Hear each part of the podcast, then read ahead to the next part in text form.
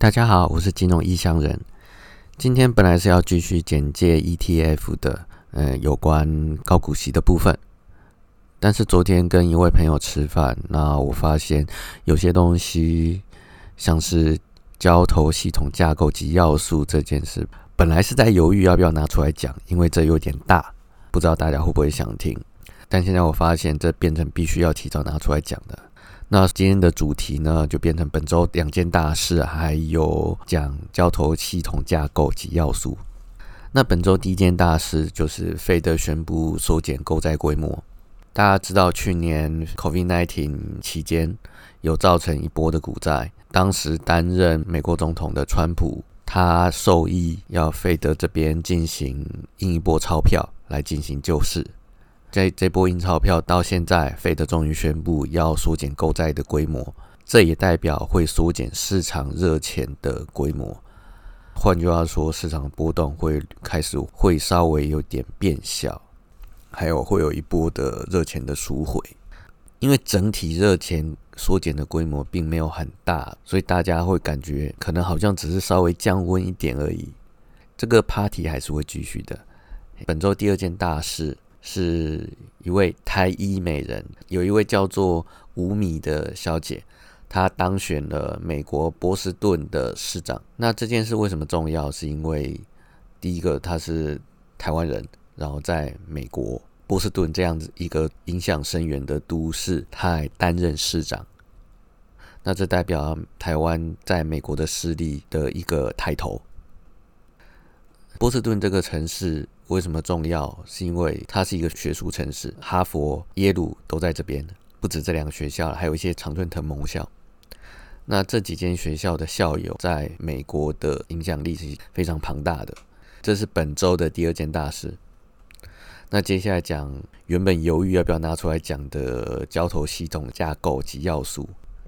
为什么本来犹豫到，但是改变心意要拿出来讲？是因为昨天跟我一起吃饭的那位朋友。他在前段时间开始想要当航海王，就是买台湾的那些航运股，然后想要跟前面那一波人一样一起大赚一波。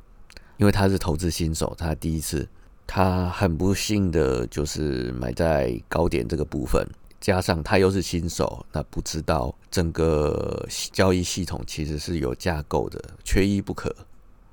那至少重要部分一定都要齐备。可是他因为他新手，所以没有把这些东西做完全，所以他那一波受伤了。那现在呢，在碰外汇保证金的部分，而且只做黄金这个商品。黄金这个商品其实极其特殊，它有很多特殊因素的影响，像是中国或者是印度，有许多人会喜欢买黄金来当做一种嗯饰品，或是来当做一种储藏。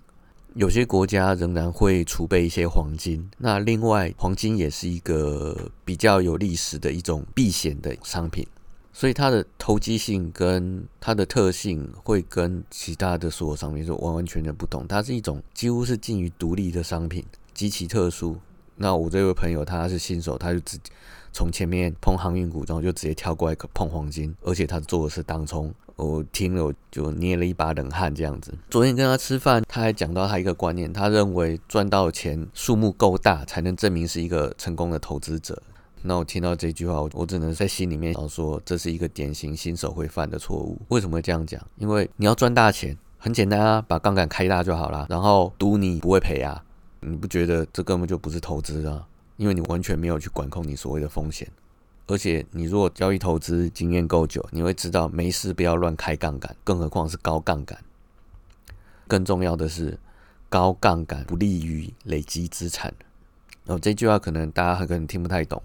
巴菲特曾经有用一个婉转的方式去解释这句话，他的说法是这样：投资第一件重要事情是不要赔，第二重要事情不要赔。他为什么会这样讲？我们再深入的讲一下它的内涵。高杠杆代表你的报酬率是大起大落的，这样子有什么问题呢？大起当然没有问题，赚多资产大家当然都很开心。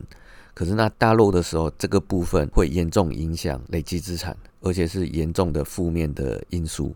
为什么呢？我举个例子，如果说你买一个商品，目前是一百块，好，这一段时间跌了二十个 percent，那请问你之后要赚多少个 percent，你的本金才会百分之百回来？答案是你要赚二十五个 percent 才会回来，不是二十 percent 哦。你自己算，你如果你的资产是一百，然后掉了二十个 percent 变八十，从八十要到一百，不好意思，你是要增加二十五个 percent，就等于是增加二十除以八十，这就二十五个 percent 嘛。这个时候就出现一个重点了当你赔的时候，你要需要赚更多的报酬率才有办法打平。好，那我再举另外例子。你如果是腰斩呢，一百变五十，你要赚一百趴才能回来，你的本金才会回本。有注意到吗？你只是赔一半，但是你必须要赚一百趴，你的本金才会回来。那这就很明显告诉你说，大赔是不利于累积资产的。那你还开高杠杆，你就知道说他的这句话问题在哪里了。他的朋友就是跟他说，可能每个月赚个一万美金或一万五美金。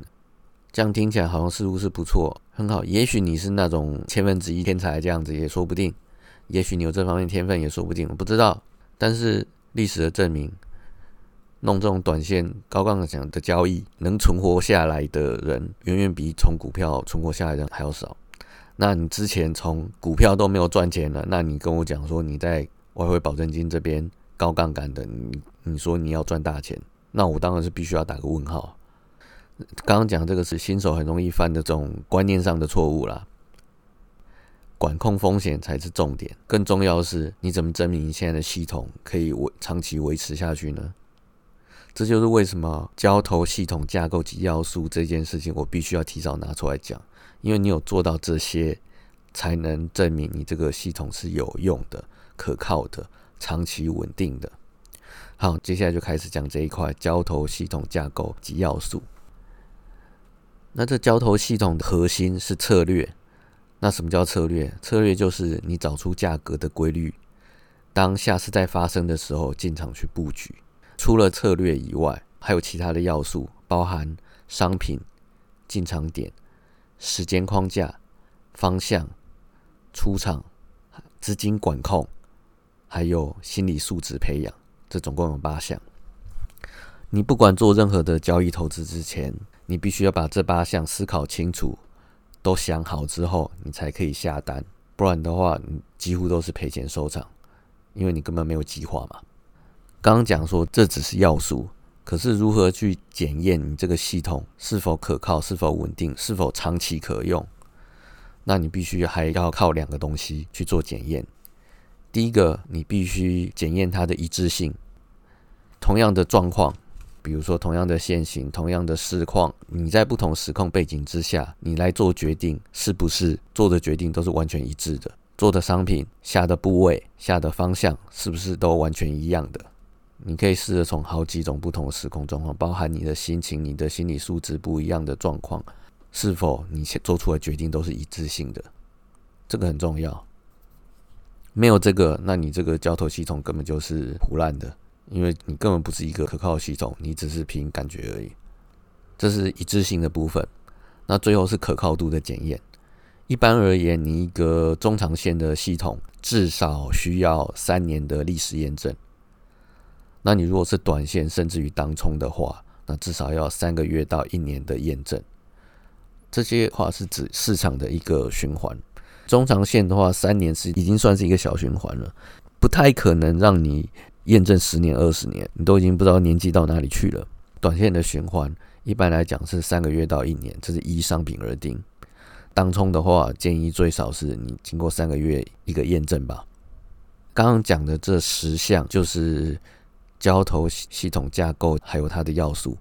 你如果是短线思考，你如何证明短线的系统在明年、后年也都可以赚钱呢？好了，那今天就到这边，大家好好想想吧。就这样，拜拜。